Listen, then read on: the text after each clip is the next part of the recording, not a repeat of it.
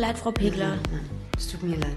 Also sie soll sich jetzt nicht die Schuld dafür geben, dass ich ihr vollkommen unverhältnismäßig aufgefallen bin. Ich habe zu ihr gesagt, steh auf, Kotze und... Jetzt nicht mal sagen.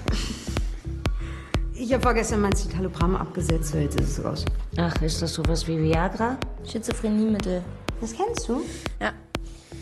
Lorazepam seit zwei Monaten. Bipolar. Na, eher so posttraumatische Belastung. Und danach Borderline. Ja. Das sagen die immer, wenn denen nichts mehr einfällt. Borderline-Syndrome, das sind die unklaren Oberbauchbeschwerden der Psychiatrie. Vollkommener Bullshit. Vertrau mir, Borderline existiert gar nicht.